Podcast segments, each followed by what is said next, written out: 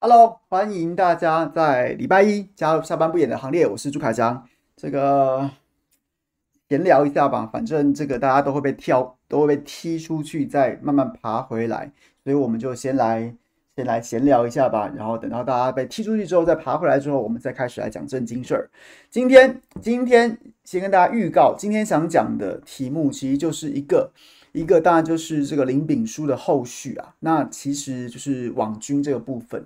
那其实我这几天因为刚好这个周末，然后我就是跑去露营，然后所以我没有把新闻细节看得巨细靡遗。但是呢，我对于这件事情有非常多的感触，就是网军这件事情，想跟大家分享一下我的感觉。然后再来呢，就是辣台派蔡总统号称这个公投最后的大绝招，就是说所谓在这个总统大选曾经被饱受欢迎的。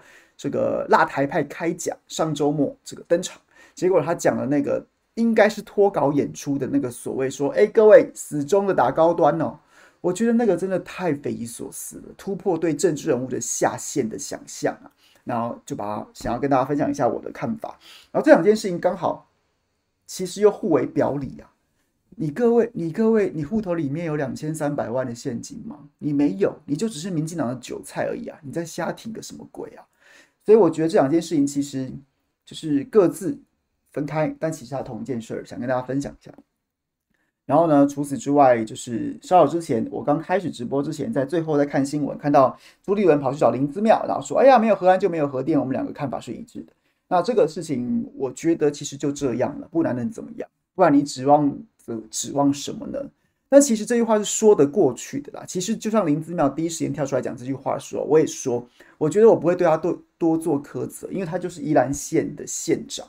那那那能怎么办呢？宜兰县就是一个相对深绿，然后反核观念比较根深蒂固的这样子的一个地方行政区。那我觉得没有核安就没有核电这句话，那我个人认为它是一句废话。因为我如果是从我的立场，我一定会再追问。那所以你的核安的定义是什么？你核安的定义是什么？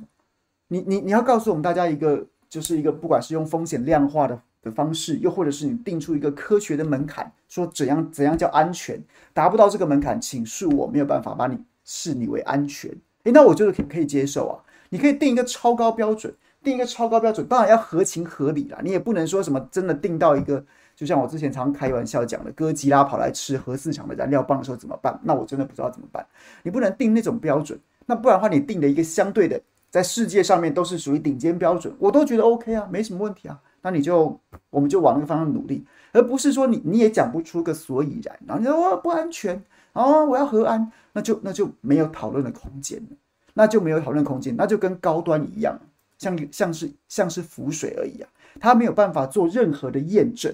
只有你信或不信而已，那就不是我们对一个公共政策或是对一个政治人物希望他能够展现出来的一种样貌了。对，OK，OK，对，没错，就是有朋友说他看到我我太太 po 文，然后我们带两只狗去露营。哇，话说我今年才第四露啊，因为今年真的非常忙碌，忙碌，然后中间有疫情卡关，所以我今年才只有露四次营，其中就有两次。入夜之后不到十度啊，入夜之后不到十度啊，真的很刺激呀、啊。不过还好还好，这一次就是因为早先这个电气气象预报就有提醒，所以我这次都准备得很完善。然后呢，就是没有没有太冷的，就是 还蛮开心的啦。然后呢，这个上周五上周五大家有看到吗？就是这个小毛哥小毛哥会加入我们下班不演了的这个行列，礼拜五未来。就由他来为大家服务。那我个人也是非常推崇推崇他的政治判断跟他的这些，他也是非常犀利的政治评论者啊。然后呢，所以希望大家也支持。然后还有什么事儿呢？哦，这个礼拜，这个礼拜我也非常非常的忙碌啊。这个礼拜有没有中部的朋友？有没有中部的朋友？有没有台中的朋友？礼拜五晚上，然后呢，好像是这个江启臣。江江，我们江江主场，他自己，他他他来，他做主办人的，要在台中是乐成宫吧？哎，跳了吗？跳了吗？果然，你看我刚刚这样子，这个聊天的这个节奏是不是抓的越来越准了？抓的越来越准了。大家赶快回来哦，赶快回来哦，回来的跟我跟我跟我报道一下，好不好？我们就开始来讲正经事儿了。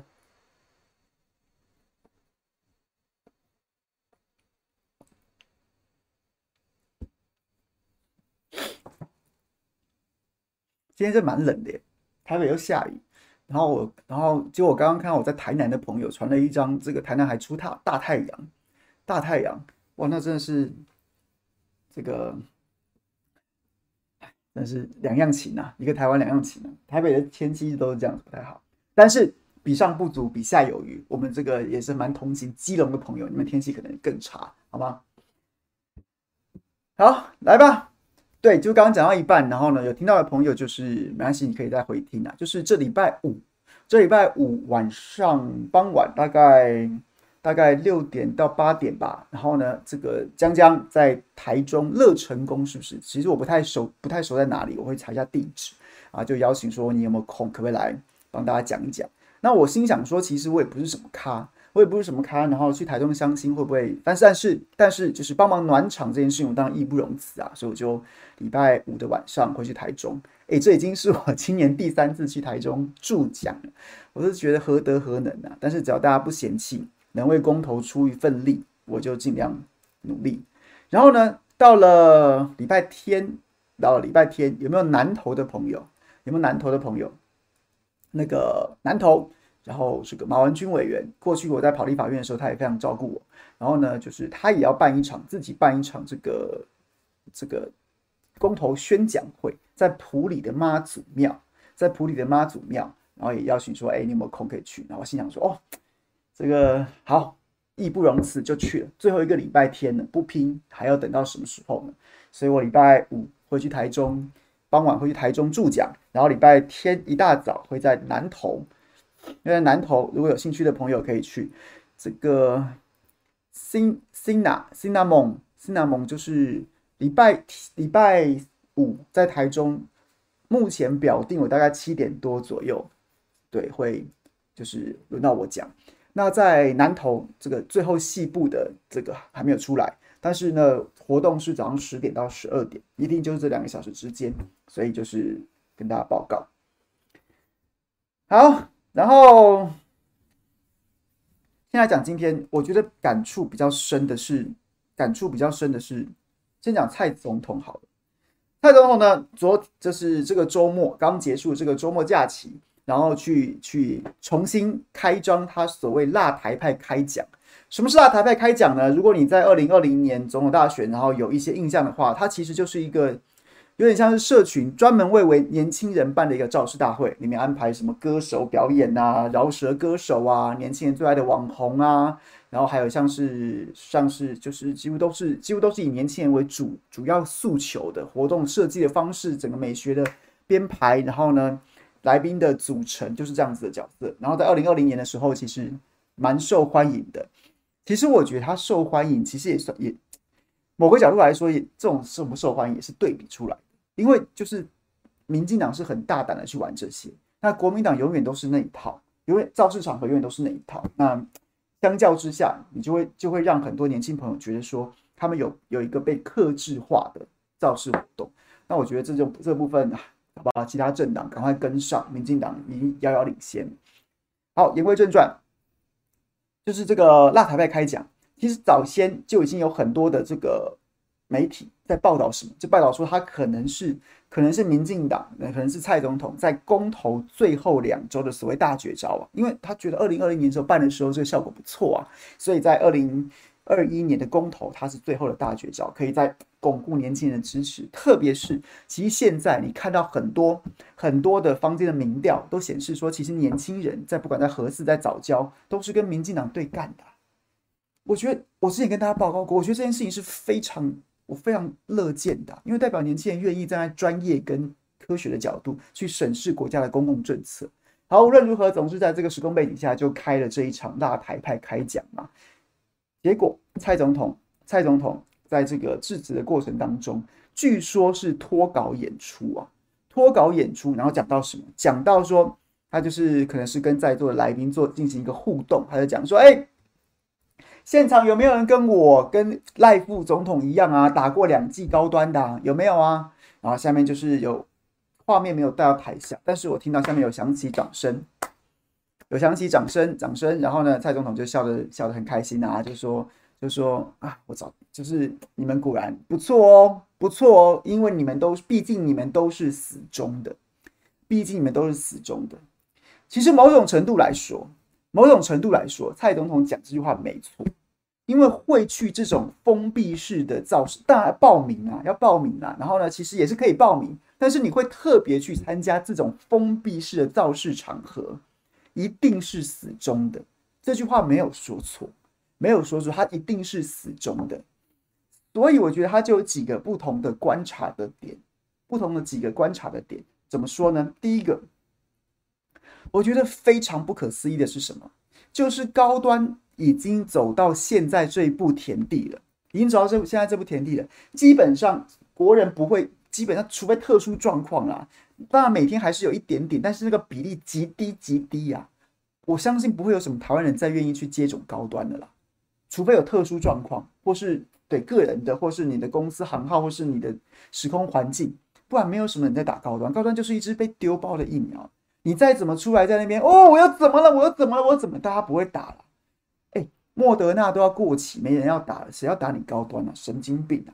所以，所以大家都看到这个状况，都看到这个状况，他就是一个被民进党揠苗助长、揠苗助长、横财入灶，拿全民的纳税钱去。图利特定厂商跟他背后至今见不得光的那个政商结构，这样子一个弊端丛生、疑云重重的这所谓的疫苗，我我不想要称它疫苗，我想称它为就是浮水，这这一剂浮水啊，全台湾民众都看在眼里啊，顶多啊，我支持民进党，我支持蔡英文，我台湾价值，我我支持国产，顶多顶多不吭声而已啊。现在谁还会觉得高端是好东西呀？谁还会觉得这样子搞高端是对的？几乎没有了。稍微有点羞耻心的人就是不敢，就是就是不吭声呐。他不会跟着我们一起骂，但他也说不出他好了。就是一般民众的心态。结果呢，蔡总统会到了一个满是支持者的封闭式的场合，戏就就就就你知道眉飞色舞的，眉飞色舞的。提到高端呐、脱稿提到高端，这背后反映的是一种什么样的心态？什么样的心态？他现在还觉得高端很棒啊！他现在还觉得高端是一个值得拿出来说嘴、能够端得上台面的政绩呀！你不觉得这有点荒谬吗？我们的蔡总统是活在一个什么样的平行世界？跟一般民众的认知到底有多大的落差？大家可以理解吗？今天，今天我我其实我包括我本人，我每次到了什么宣讲的场子，然后呢，其实很多人都跟我说：“哎，你那么会讲，就随便，你就上去之后就就自由发挥啊。”但其实我基本上都还是会写一个稿子，那那个稿子我不会照着念，只是我要借由书写的方式厘清我的轮廓、思考的这个逻辑跟脉络。但蔡总统，我个人认为我的口才可能比他好一点啊，他都要念稿。那他基本上脱稿，在一个很嗨的场合脱稿，其实并并不会，并不是很很特殊的事情。可是呢，你脱稿去讲你想讲的事情，它一定是从你从潜意识，或是你根深蒂固的某些想法现捞的出来。因为那个场合，你一定不可能经过深思熟虑之后，深思熟虑的东西都在稿子上了。那你脱稿一定是想到什么讲什么。所以他就反映了蔡总统在潜意识里面还在觉得高端真的很棒，所以他才会顺手一捞，现捞的就捞出来，然后把高端拿出来说嘴。这是第一个，我觉得这背后表现出来的什么？表现出来的这这 这个这个脉络让我觉得很可怕。他到底距离人民有多远呢？他到底他到底是活在一个什么样的平行世界？这是其一，大家可以理解吗？可以理解我想表达的。就是他，我好太难理解了。在那个情境，阿扁过去也常常这样子啊，甚至马马英九前总统也会常常这样子。到了一个全部都是同文层支持者的时候，常常常常就会，你知道，哦，想要脱稿，表现一点自然，表现一点亲切，或者讲个冷笑话。但其实，但其实常常出包都出在这种细节里面。那对，这是第一个。第二个，第二个，不管他多得意，不管他多得意。自己自己，你知道揠苗助长了一一个高端不明议题。我刚看到有的朋友说是不明议不明议题，真的是太精准。不管你怎么样，你你再怎么自豪这件事情，但是现在摆在眼前的事实是什么？摆在眼前的事实是你再怎么喜欢高端，包括你跟赖金德两个人，你再怎么喜欢高端，你们要出国，当然啦，当然啦，你总统、副总统出去外面可能是走外交礼遇，有外交泡泡，但是所有心中再怎么满意高端，到现在都还觉得我我打高端，我我我高端，我骄傲的朋友，他现在如果要出国，他一样都得去打两剂他牌的进口疫苗。各位懂我意思吗？就是你今天。你今天就算你还没有觉醒，你还没有觉醒，你心中还是觉得高端很棒。但是如果你要出国，你还是得再打两剂其他国家的其他国家进口的疫苗。那所以什么？所以至少有两件事情。第一件事情是，你实实在在的造成了民众生活的不便呐。我都打完两剂嘞，哎，很多朋友打疫苗会先请假，包括我本人也是啊，都会打，都会都会请疫苗假，因为你你。也不知道会不会自己有什么不良反应啊，然后又也不想说我都没有请假，突然出什么状况的时候，给其他同事朋友造成造成困扰，所以你都会想说，哎，我今天打疫苗啊，这个饭局我们是不是改期啊？或今天打疫苗，我我是不是先请假好了？或者先跟大家就是讲讲一下，哎，一般人两次就已经在生活上面会造成一点点的不便的啦。你你所有打高端的民众被你们搞到有四次啊！有四次这样子的、这样子的、这样子的状况啊！你对于造成民众的一些困扰，有没有丝毫有一点点、有一点点不好意思啊？这是其一。其二是什么？其二是，其二是，每打一次疫苗就是一次风险啊！疫苗，疫苗再怎么样，再怎么样。去研究它的安全性，它都一定有一定的几率会出现不良反应，甚至是严重不良反应。每打一次疫苗，只能我们只能在心中怀抱那个那个希望说，啊，打疫苗终究还是利大于弊啊，发生极严重不良反应或不良反应的几率极小，但是染疫的风险可能很大。然后呢，这个这个染疫之后的这个风险啊，或者成本可能很大，所以我们就是。某种程度，我们就承受一下这个接种疫苗的时候的那个不良反应的风险，就是一个就是一个你知道一个权衡的过程。我们大家还是去打疫苗，可是高端之后打两剂他牌疫苗的状况是什么？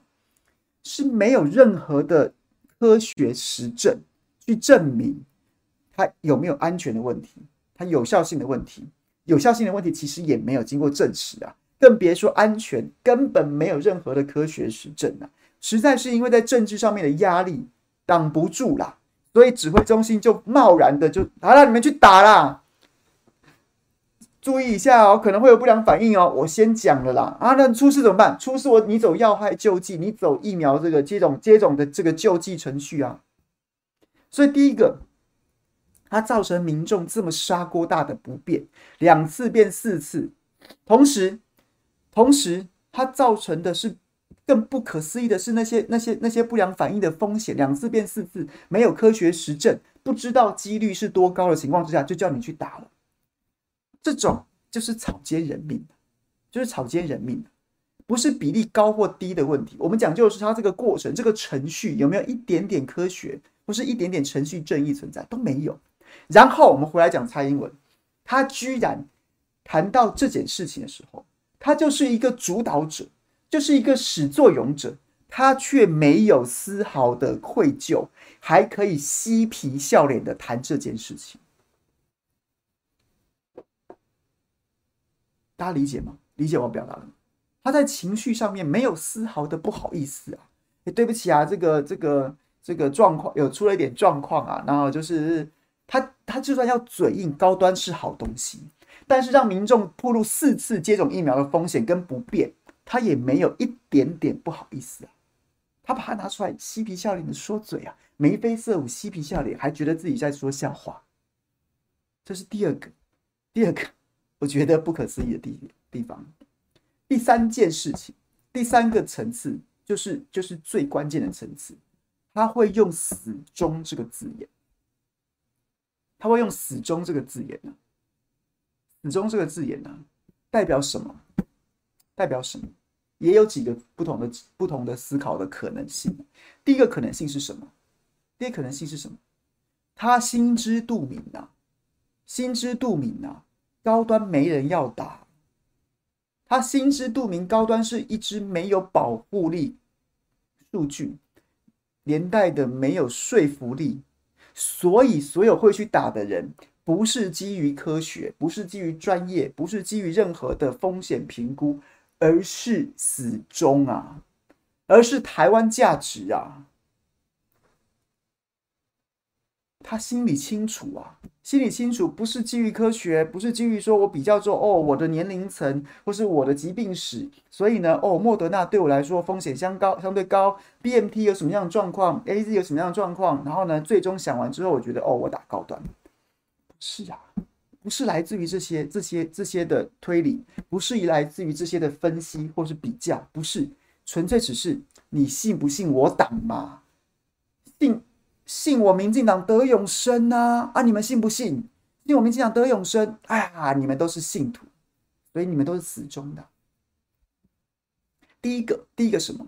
第一个从从一个执政者的角度来说，从一个执政者的角度来说，你全力去推这支疫苗，结果你心知肚明，它是一个不足以说服民众的，那你推个屁呀、你就知道它是一个这样子的货色。你还在那边强推给民众施打，那你推个屁，就是草菅人命。从另外一个角度来说，就算你回去对着你的对着你的支持者都是死忠支持，他不跟你计较我刚刚讲的那个那些问题，你有没有把他们的命当命？你有没有啊？反正死忠打，你们就去打。这真的太夸张了耶，好好不可思议啊！死忠啊！你你就是在消费他们，你在利用他们，你在欺骗他们呢、你在消耗他们呢、我不想，我不，我觉得这样讲讲话，也许有点，也许有朋友就会觉得我是不是不该拿这个举例？还记得高端施打的第二天，开始施打的第二天，就有一位非常死忠民进党、死忠高端的支持者，这位这个。这个这个作家，这位写手就不幸猝逝吗？如果他没有遭遇这个不幸，也许他就会是在辣台派开讲里面的所被蔡英文拿出来拿出来点名的死忠支持者，而他的遭遇就是我们现在所批评的。你蔡英文，你心你你到底在想什么？死忠哎，死忠啊，不是科学啊，不是专业啊，不是。不是风险评估啊，是死忠。你你有没有忠于我？你有没有你有没有玩弄自己？你有没有献出自己的生命来表达你对我的忠诚？所以这就所以呀、啊，我们是不是？其实我们很早之前在批评高端的时候，也一直跟大家讲这个概念：接种高端，哇，第一时间哦，第一天什么十五万人去施打，然后呢，什么周玉蔻啊，然后呢，很多的政治人物啊。都纷纷的秀出啊，馆长啊，然后四叉猫啊，王浩宇啊，然后还有谁啊？王浩宇有没有打给高端、啊？好像有吧。焦糖啊，什么都纷纷献出手臂。我那时候就讲，这些是一种，这些是一种绿营的政治表演者，他们是看着他们打高端之后的商业利益跟政治利益啊。现在蔡英文只是赤裸裸的把这句话讲出来了，就是。你高焦糖啊！你要选民进党市议员是不是？陈之汉馆长，你要继续继续拿，你要继续让老娘没事去帮你加持一下。你要继续在这个绿营的政治人物纷纷的前往你这边，对不对？你要大家要相濡以沫，继续共享这一群这个死忠的粉丝，是不是？那请请你，请你用接种高端当成你的投名状来向老娘表忠啊！这就是我们之前在讲的，现在蔡英文只是把它讲的很白了，很白了。果然你们都死忠的，你们都是打打了高端，向老娘纳过投名状的。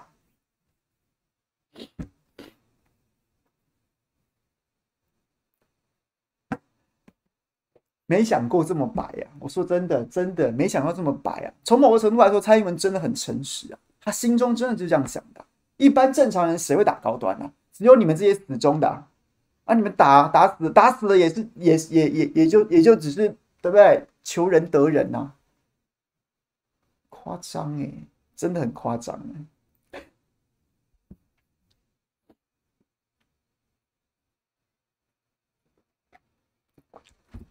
所以我觉得，所以我觉得，上周上个周，回来回来引申一下好了。上周其实我觉得很多很多支持四个同意、支持核四重启的朋友，都觉得有一点是有点有点挫折感，有点士气受阻。但结果一个周末风云丕变呐、啊，风云丕变呐、啊。蔡英文自己这个死忠说，我觉得正好回来回来灌注在灌注在我们讨论公投这件事情上面。为什么？因为因为我之前很早之前在我自己宣讲的时候，我就把核四跟高端放在一起讲。民进党就是他就是他他操作高端的方式，他操作高端跟操作核四的方式一样啊，他不讲科学。他不讲那些那些那些那些可以被量化的风险，不讲那些操作，不讲那些门槛，不讲那些标准，他全部都用一些话术跟用一些信仰迷信的方式来包来来来来包装他的他的说法。所以高端当时我们提出这么多在科学上面的不可行、不合理、不可信之处，然后民进党不行，然后拿爱国心来灌你。拿爱国心来绑架你，拿情绪来勒索你，然后拿什么什么中共渗透来勒索、来来来恐吓你，然后最后强推高端，最后走到这一步。然后蔡英文现在自己讲出来了，啊，都死忠才会打。同样的，我未来未来每次宣讲，我就把这个故事讲在一起。他现在又来了，他现在又又又又又把又用同样的方式去操作核四。会爆炸哟、哦！你看，不是这个什么反核团体的什么全台大众走，叫什么核四，什么核爆大众走，又来了，哎，又来了，核电厂会爆炸哦，哦，那个电电断层哦，哦，会引发海啸哦，什么什么的，然后核四不能重启啊，根本没救了，然后美国也没办法帮忙，讲这些，他不是跟当时讲高端一样哦，我们在科学上提出这么多证据，他到最后就是用反制的方式，就像苗博雅。在最近的一场公投宣讲会上，跟黄世修讲这些，苗博雅完全活在自己世界里面，完全无视前三场已经已经辩论过的一些议题，继续讲那些已经传了三十年、二十年、十年的谎言，就是这一套嘛，就这一套啊。所以蔡英文的这个死忠高端死忠说，正好拿回来讲核四，你要再被他们绑架一次吗？你要再被他们用这种反制的话术绑架一次吗？绑架一次吗？不面对科学，不面对专业，然后用情绪的方式，然后最后结果是什么？就死忠的才会相信嘛。明年五月大家一起跳电，可以只跳那些死忠的吗？明年五月的时候，大家一起，大家一起大热天没得没得吹冷气，在家里面直播到一半一片漆黑的时候，可不可以？我可不可以主张说，你可不可以去停那些死忠仔的店就好了？还是还是我们现在就开始大家自愿登记嘛？你要你要去登记辣台派，那明年五月如果再度缺电的话，就先停你家的电，反正你是死忠的，不错哦，可以吗？可以吗？不可以呀、没办法、那怎么办？那我们就只好在最后一个礼拜，用蔡英文讲的话，用他掉在地上的枪捡起来，对着这些死忠仔脑门开呀、再来嘛，再给我靠背嘛，停电停你家可以呀、那你就去停啊，你就去反啊。不然就闭嘴，别人靠背啊！高端也不是每个人打，只有七十几万人打啊。那为什么全台湾的民众要一起去负担那几十亿买高端的钱呢、就是因为你们挺出这样反制的政府啊，就是因为你们没没有来由的去支持啊，就是因为你们乐当义和团呐、啊。所以呀、啊，就是你们少部分人在那搞这一个，然后把整个国家都拖进去啊。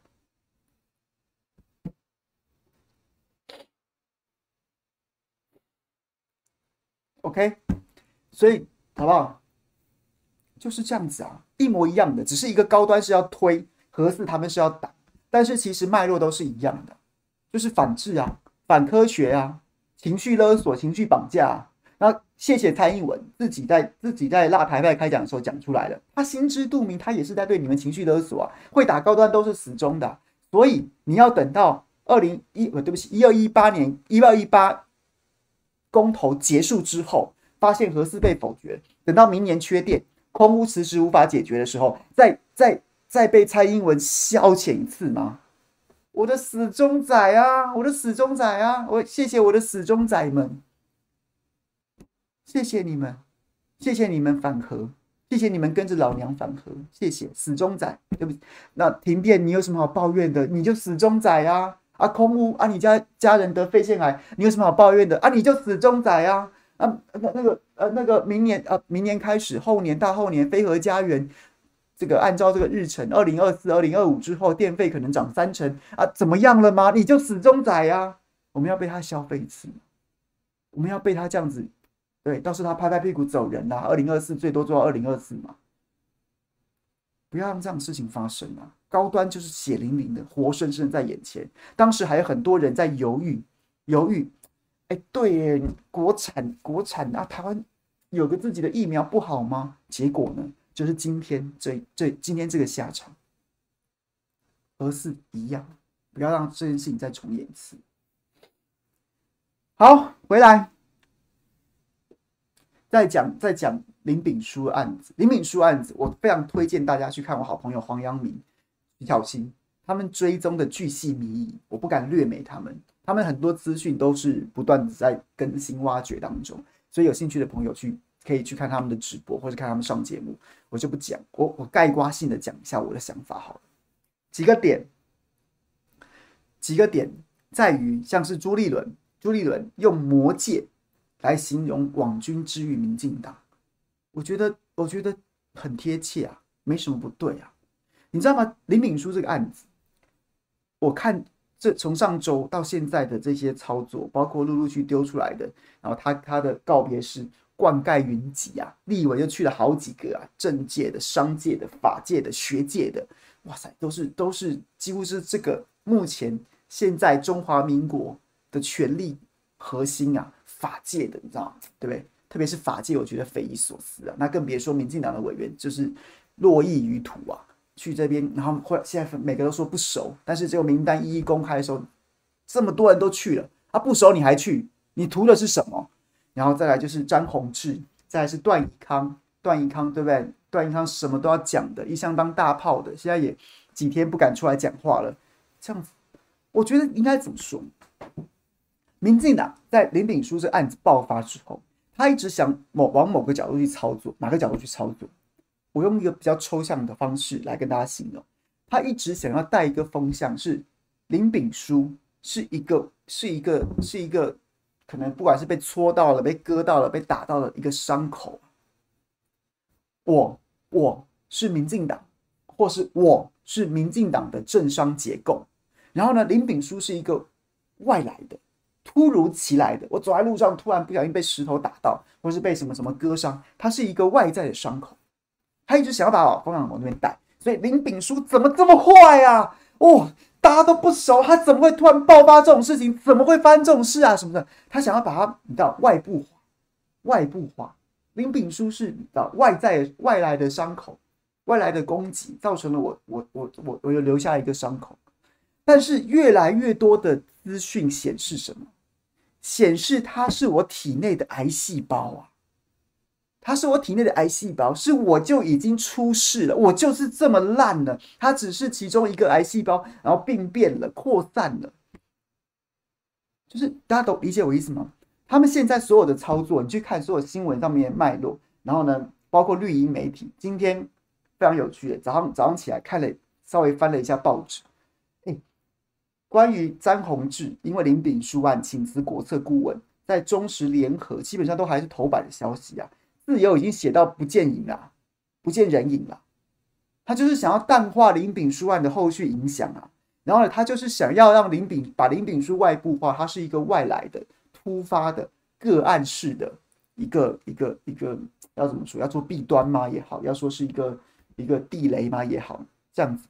但其实你现在看到的这些资讯，它都是这个，它都在这个结构当中啊。它是我体内的恶性肿瘤啊。一定是我本我我出了状况了，一定是我已经我已经很糟糕，我的健康状况已经非常差了，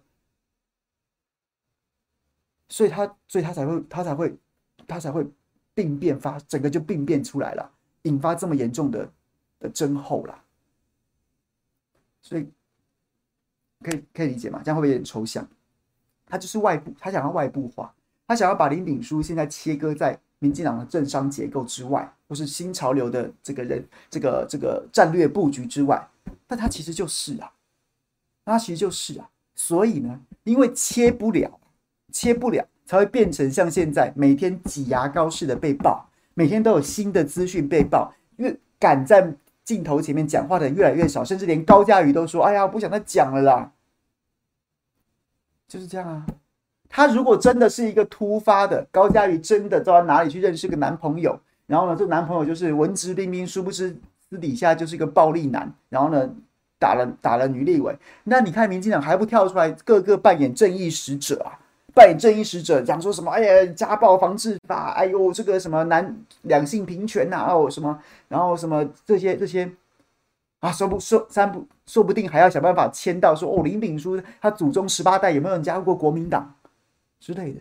结果呢，现在一个个闭嘴了，因为因为大家越来越看得清楚，你是民进党里面的结构的一员呐，搞不好在这个案子当中，相较之下，高嘉瑜才是外人呐，高嘉瑜才是你民进党原本这个根深蒂固的这个政商结构、新潮流的这个人事布局当中的那个外人呐。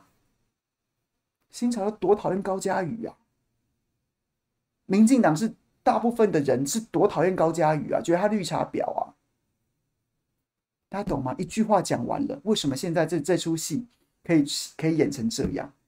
因为民进党想让你以为林炳书是外人，殊不知林敏书是心腹啊，高嘉瑜才是外人呐、那这出戏怎么演？人物设定相反啦，剧情怎么掰下去？所以啊，从上周到到。到这个周，到刚刚结束这个周末假期，他们还试图要演，但是因为演的太难看了，詹宏志先出局，段宜康只好闭嘴，然后现在还在持续滚动爆炸当中。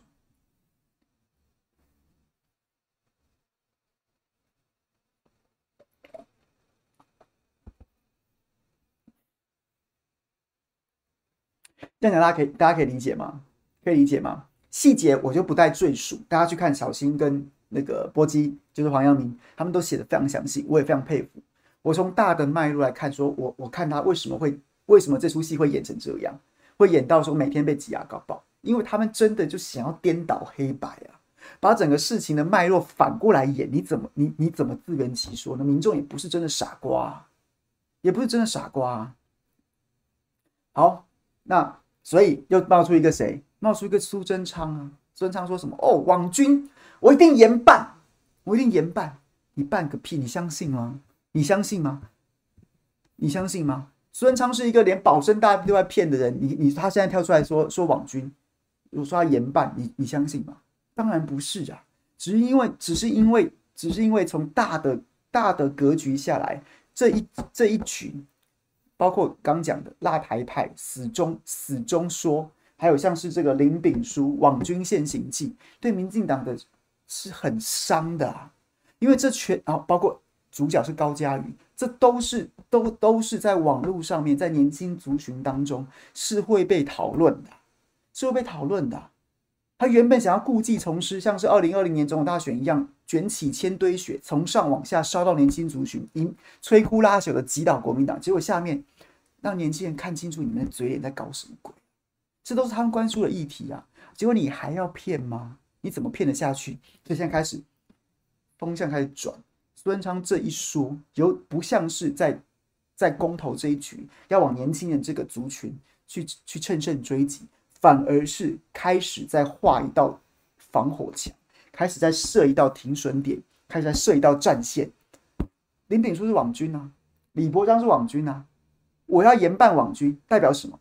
这个话。这个意在言外，是说我不是网军啊，我不是网军啊，我是民进党的，我是民进党的正规军，而网军那是林炳书，那是李伯璋，所以我要严办他们。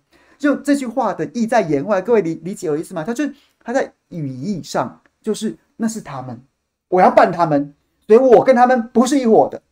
他在防御了，他在防守了，他在防守了，他必须，他必须赶快。跟他们切割啊，那是林炳书，那是李伯章，不是我啊！我要严办他们，但是有可能吗？有可能吗？有可能吗？你信吗？几个点嘛，两千三百万，周刊王报的林炳书的这个对账单有两千三百万现金，两千三百万现金啊！四十三岁无业，谁会有两千三百万现金呢？几种可能嘛？我今天有跟有几个朋友，有几个朋友在那边就是在讨论这件事情，甚至不乏有很多也是其实也是公关公司啊，或是在政界的从业人员。几个可能啊？一个可能就是林炳书，林炳书操作网军的周转金啊，操作网军的周转金啊，放在他户头里面啊，就是他他做网军事业真的做到蛮大，甚至你知道前两天不是有讲说他跟段宜康的关系，我们亮哥爆料他跟段宜康的关系非常好啊，段新潮流成立的公关公司林炳书其实也有也有关系的，那是不是？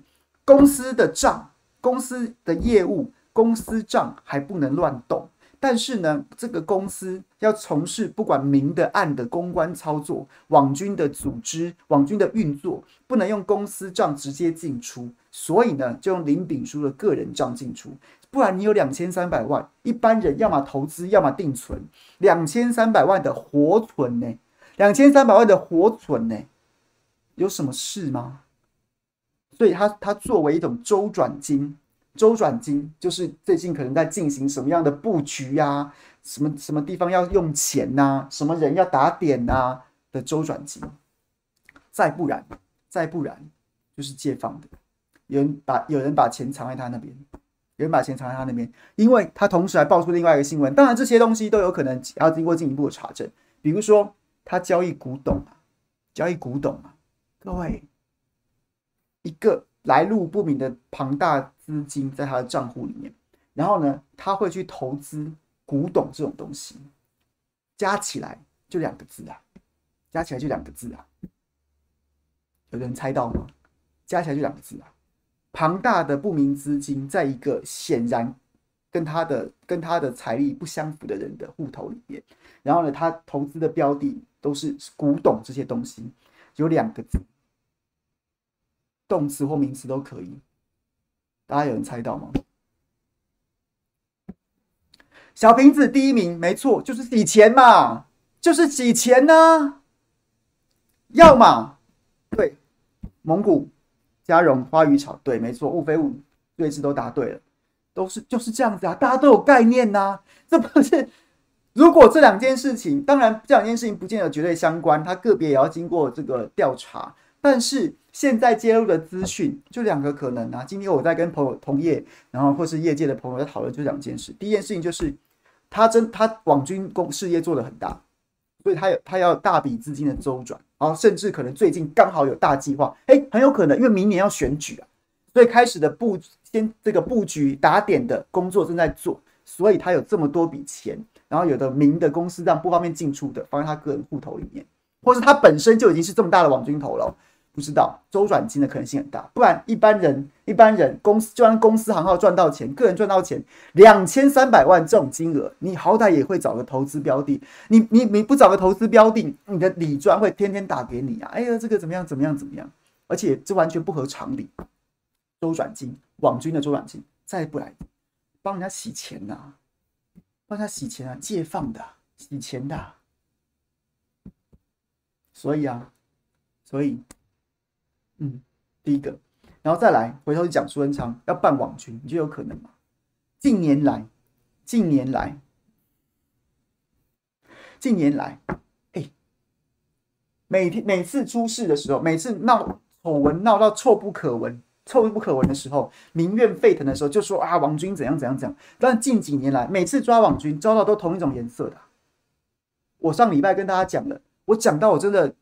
都有点鼻酸，因为我刚好那时候是局中人。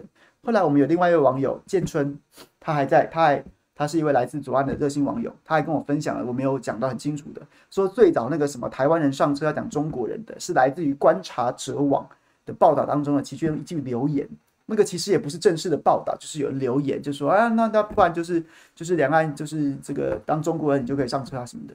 然后被绿媒原本想要进发动一波认知作战，结果没想到后来整个歪楼，变成变成另外就是台湾民众的想法跟他们原本想要操作的方向不一样，结果他们居然又开始恶人先告状，就逼死了苏启成。结果，结果苏启成这个案子抓到网军是谁？杨慧茹啊，跟他叫他 po 文的那个蔡姓写手。再来，再来什么事？再来，PTT 除垢啊，还记得吗？前阵子。太太过太过夸张了，太过夸张了，玩过头了，所以要搞什么？PTT 要大大规模的删除所有跟网军活动相关的相关的账号，结果删除了删除了上千个，好几波删除了上千个，其中百分之七十八十以上都跟民进党有关，都跟民进党有关的，都是都是跟民进党有关啊。然后呢？现在赖赖清德副总统，然后变得很乖啊，为党为党做反公投先锋嘛。当年他讲了什么？讲了什么？请蔡总统的网军停止攻击我。我只是要初选啊，我只是要照规矩来初选啊。好歹我也是个前行政院长，我难道没有初选的权利吗？最后卑微的出来讲，请蔡总统的网军停止攻击我。苏启诚、赖清德、PTT，哎，怎么抓来抓去都是绿的？啊苏贞昌自己也没有比较置身事外啊。《镜周刊》我的好朋友陈彦宇写那一篇，有没有？行政院发言人团队大喇喇的坐在立法院议场里面做那种不具名的、不具名的梗图，那叫什么？那个在那个在法律上面就叫做黑函啊。法律认定上面不具名的就叫做黑函啊。行政院领我们公堂的小编公然的就在立法院议场里面。做不具名的黑函攻击下面正在质询的立法委员，这不是网军是什么？这只是这只是用你我的钱，用你我的钱养的网军啊！怎么又是民进党的？又是民进党的啊！近期别讲了，林伟峰，林伟峰说什么疾管家，有人攻击疾管家，要造成台湾防疫破口啊！然后呢，结果发现什么？发现攻击的攻击的文他自己抛的，然后他自己在写说哦，认知作战。然后呢，再去跟什么王王定宇那些人串成一串，串成一串回来自编自导自演，又是民进党。那现在啊，李伯章，李伯章在网络上面，然后帮林秉枢洗白，然后呢，在那边散播谣言，哎，又是民进党。各位想一个，想一个，不是民进党的网军事件的蟑螂被抓到，或是不同，不是绿色的蟑螂被抓到的事件，可不可以提醒我？提醒我一下好不好？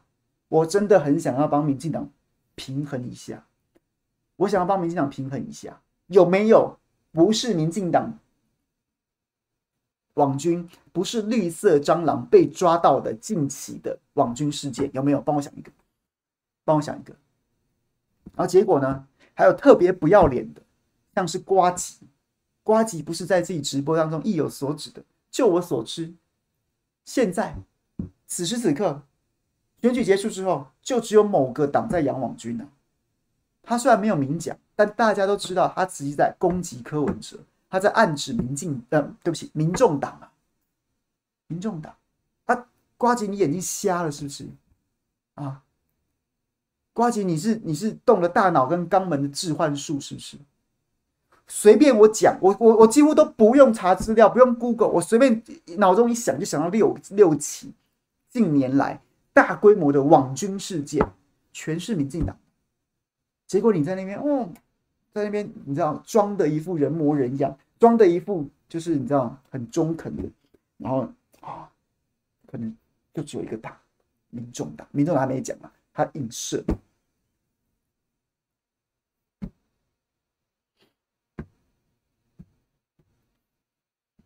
不觉得荒谬吗？啊，所以反过来讲，苏贞昌会抓网军吗？会吗？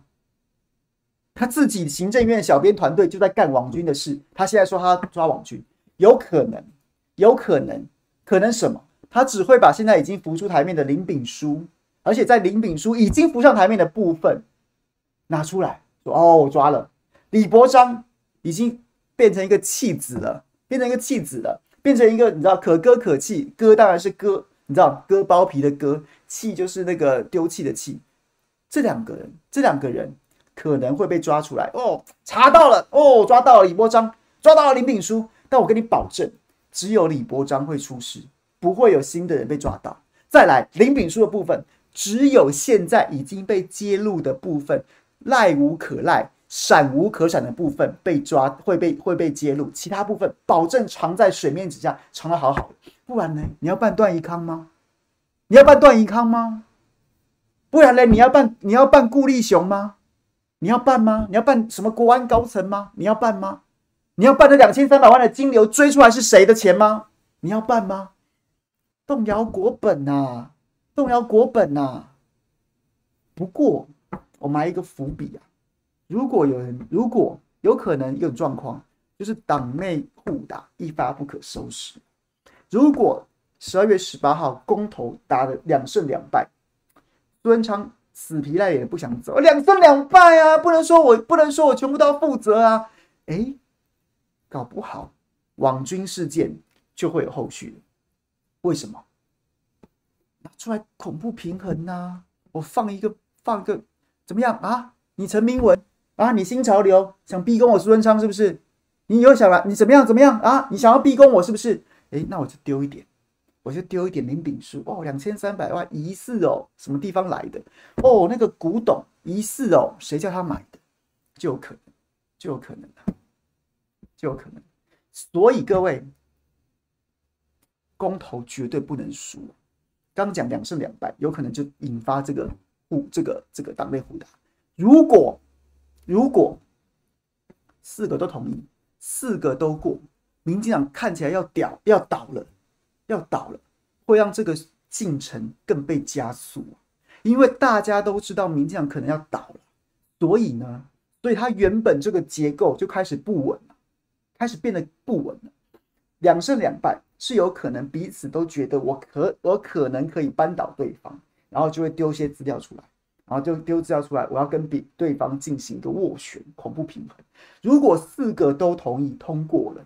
都通过了，基本上这栋大楼要倒了，就会有更多的人站出来，要么自保，要么夺权呐、我们必须把现在这个这个这个蔬菜体制、派系共治的结构给它狠狠的打碎、打歪、打乱，我们就有可能在民进党的党党内互打、权力盘整的过程当中，得知那些我们原本不会知道的真相。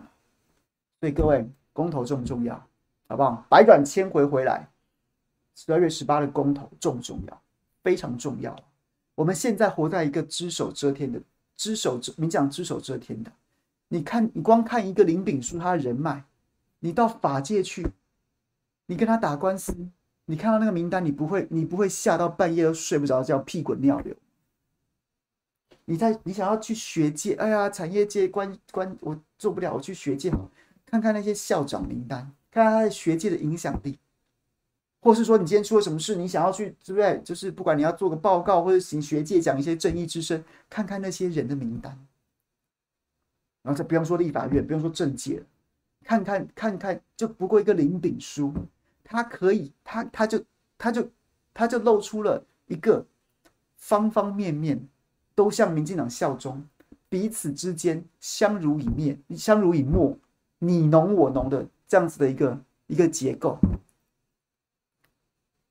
我们能不把它砸碎吗？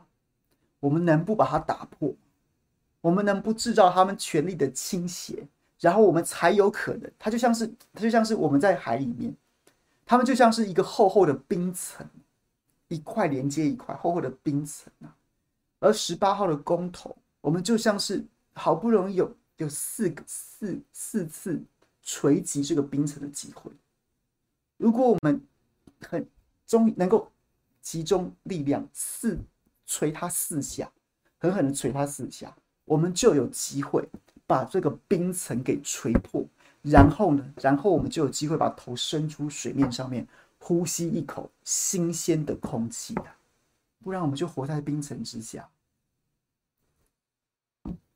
很接近哦，因为他们都告诉你那是民主自民主自由，就是民主法治，呃，大家都找，大家都大家都是对啊，你看不出来有什么啊？就好像形容女性的玻璃天花板一样，我们往上看看那个冰层，好像有光透进来，但实际上我们什么都看不清楚，真的很像我们现在的处境。所以，工头就是那个锤子，就是那个凿冰的锤子，我们必须把这个冰层给打破，呼吸空气。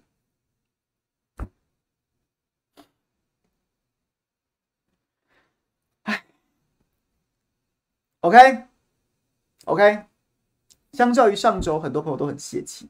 我觉得这周始终说跟始终说跟林比书这个结构，这个结构连环爆，我觉得其实我觉得对公投是有利的，是不但中断了民进党那个你知道逆势向上、乘胜追击的的那个那个气势，他必须要回首来防御这件事情。再来，我觉得对很多民众来说。两个例题加一起讲，你口袋里面有两千三百万吗？你户头里面有吗？没有啊。那你挺民进党，你瞎挺个什么劲？你瞎挺民进党，挺到什么程度？挺到最后就两记高端打下去，被蔡蔡英文当面笑你。你各位啊，就死忠的嘛。哎呦，别人不打你还是会打嘛。你瞎挺民进党干嘛？你就只是韭菜啊。你以为每个人都林炳书啊？啊，林炳书对不对？两千三百万可以用，古董买起来，天天住饭店啊！对女立委施暴，当然施暴这种事情是是，你知道吗？这个令人发指的，他绝对不是一个拿应该拿出来说嘴的。但是你以为你人人都是林炳书啊？你支持民进党啊？你就吃香喝辣啊？你省省吧你！你各位韭菜啊！韭菜高端打下去啊，健康风险不能出国啊，造成你日常生活的麻烦呐、被朋友耻笑啊，最后蔡英文当面在你头上讲，在你头上，哎呀，死忠啊，哎呦，哈哈，还好有你们，八百一十七万打投我的，只有七十几万打、哎呦，还好有你们呐、啊，死忠的死忠的，我都不记得慈禧太后有没有当面的赞赏过、加冕过义和团。但是当代老佛爷蔡英文啊，就当面收割你们这些韭菜啊，笑死！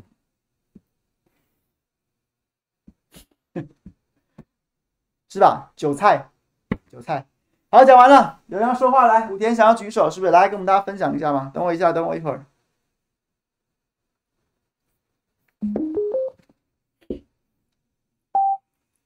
来，武田说，请说。哦，我还没把你拉上来，等我一下，等我一下。好，来，武田跟我们分享什么？请说。那个啊，哎哎，好，武田，好，武田先说那个。武田先说好。好好，OK OK。呃，我想跟大家讲的是，就是其实这两个礼拜呀、啊，大家我知道大家都很关注这个公投。但是我觉得要请大家冷静一下，因为我接下来跟大家讲的话会跳脱大家以往的思考。可是这个东西在议温层当中是很常见，就是思考反转。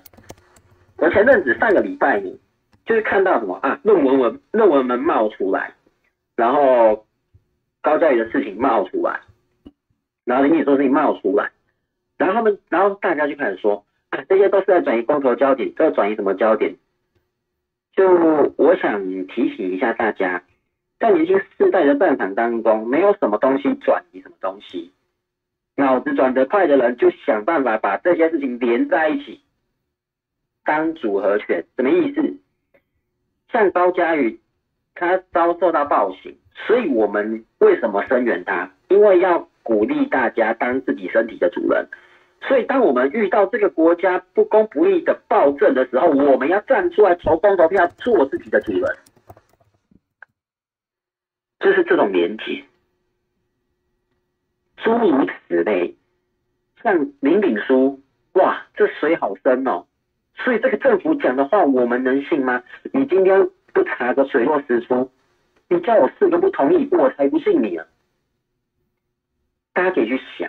各式各样的连结，不是一来哈，就这个又要转移什么叫你要转正，我才不管你，你丢什么球来我就打回去，而且每一件都往公投身上打，每一件都往公投身上打，就你你民进党做那么多坏事，我每一件坏事都往公投身上连，就是因为这么多坏事，所以我不相信现在这个民进党政府，大家不要每次来。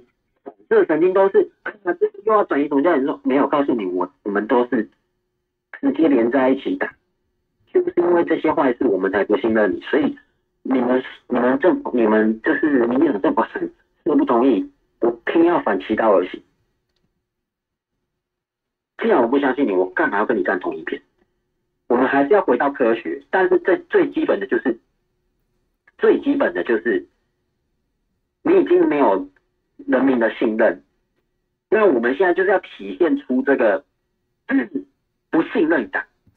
这不信任感并并不是谁啊哪个政治人物讲不信任，而是现在发生这么多狗屁倒灶的事情，所以你开始会觉得越来越不能相信。就像都市传说，什么意思？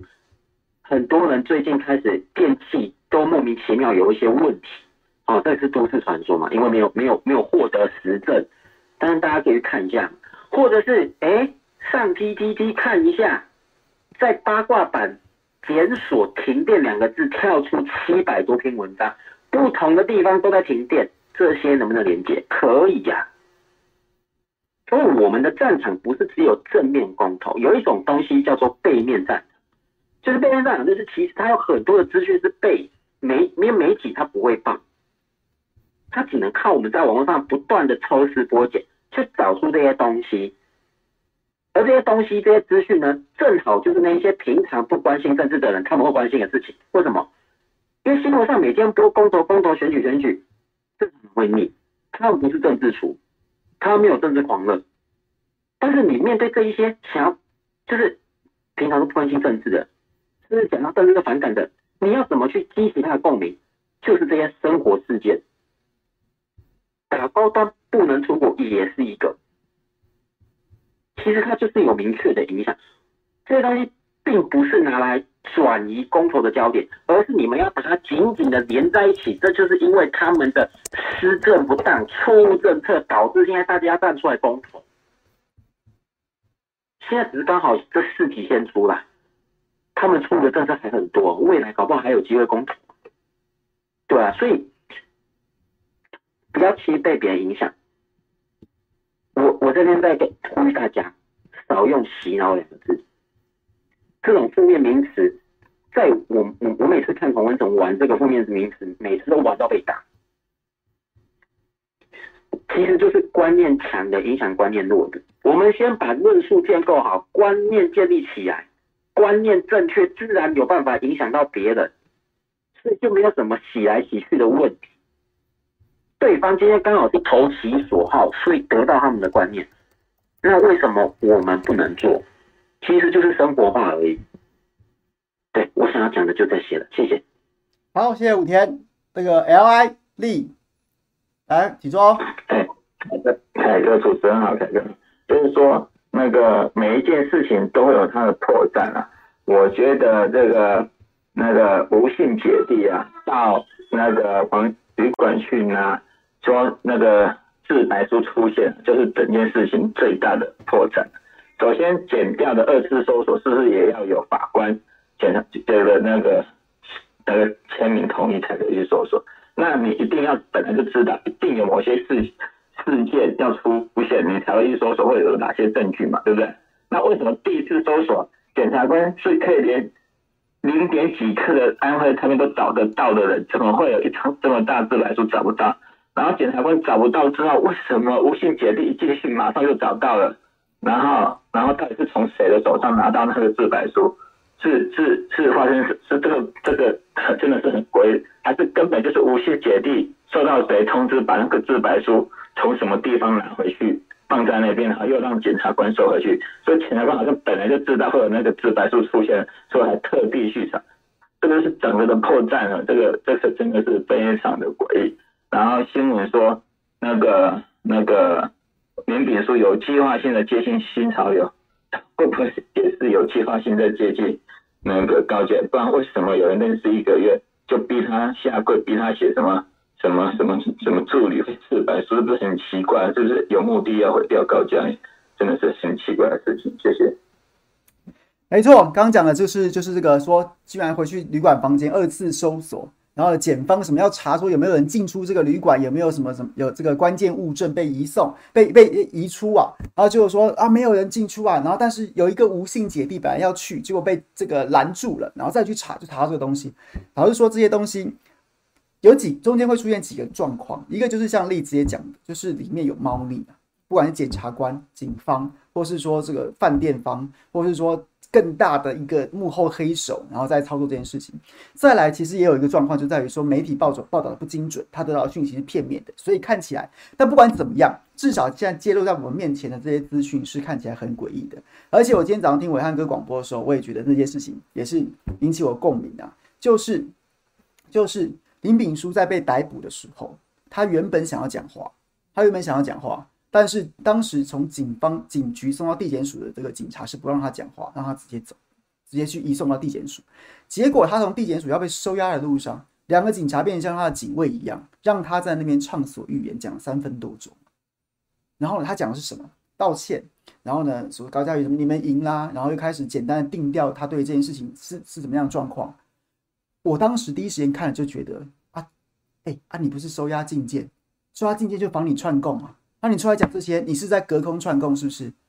我我我尊我尊敬的秀玲姐超好笑的，我们那天晚上在聊这件事情，秀玲姐不愧资深媒体人，她就她她第一时间，她就只她就我们两个在聊天嘛，然后讲笑话、垃圾话，然后顺便评论讨论时事，她讲了一句话超级精准，上周第一时间她就讲，她就讲。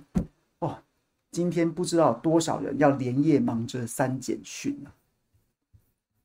今天晚上不知道多少人在连夜忙着删简讯。是啊，哎，你怎么会让他？你怎么会让他大喇喇的出来发表对这个案情的看法？如果他可以讲这番话，你你也不用收押他啦，你也不用收押他啦，因为他就是有串供之虞，你才要收押他。那所以这件事情完全就是为什么？那也没有非讲不可的必要啊！他从警局到地检署，你就没让他讲啊？那为什么从地检署出来确定要收押了，还是因为他怕他串供，你又让他讲话了？对谁喊话？指点谁？防火线画到哪里啊？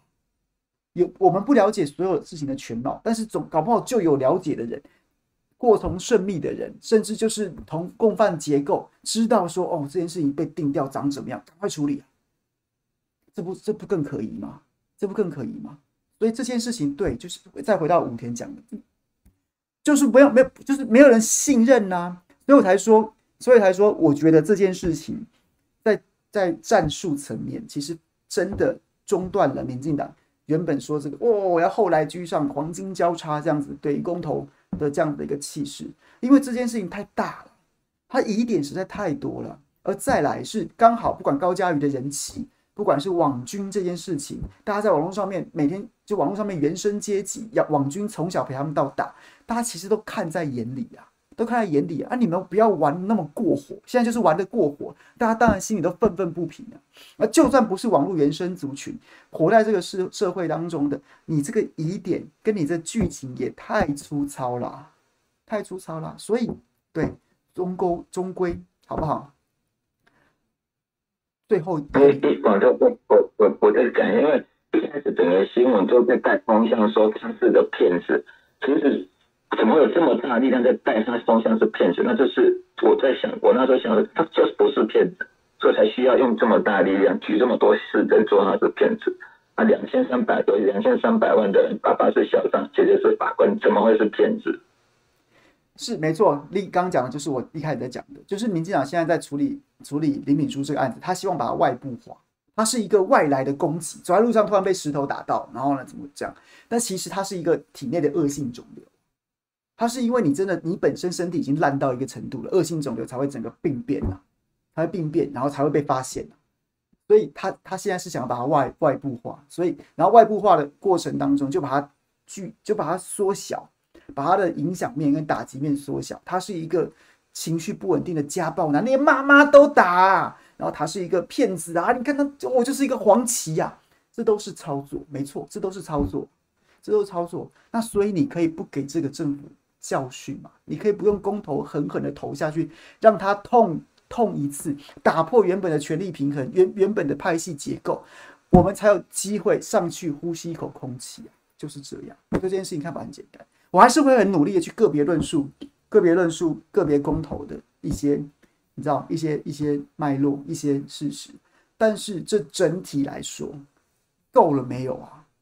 我们有这么贱吗？要让你这样玩呢、已经玩成这样，然后在电视上面继续演这个政商勾结，还加司法剪掉了一场烂戏，然后我们居然还继续给你机会，我们有这么贱吗？去说服我们身边的好朋友啊！你如果真的爱民进党，你就让他们痛啊，才有可能把这恶性肿瘤割掉，你才有可能活下去，不然你只是二零二二不死，二零二四死，就这样。OK。今天跟大家分享到这了，晚上晚上这个有兴趣的朋友，我们再到中天见。然后呢，对，全力反攻，政府烂到渣了。政府政府是照理来说是人民，我们我们大家共有的政党会轮替，政府是铁打的衙门。那现在现在这个政府看起来就是被被这个政党已经玩到玩到，然后呢，除了政府本身之外。还有他最后这个政商结构，我们常常笑美国政治决策都来自于军工复合体。你以为总统说了算吗？没有，军工复合体说了算。同样的，你以为台湾总统说了算吗？或是哪个官员、哪个部长说了算吗？是这个政商结构说了算。高嘉瑜的牺牲，让这个政商结构浮出台面一点点。我们用公投把它扯出来。OK，谢谢大家，谢谢大家。这个。明天世修来跟大家报告公投，然后呢，小弟会在中广，有兴趣的朋友我们就中广见。然后呢，晚上今天晚上今天晚上这个小弟还会去去佑正节目，然后再跟大家分享。那今天谢谢大家，拜拜。凯哥，拜拜。拜拜，拜拜，拜拜，拜拜。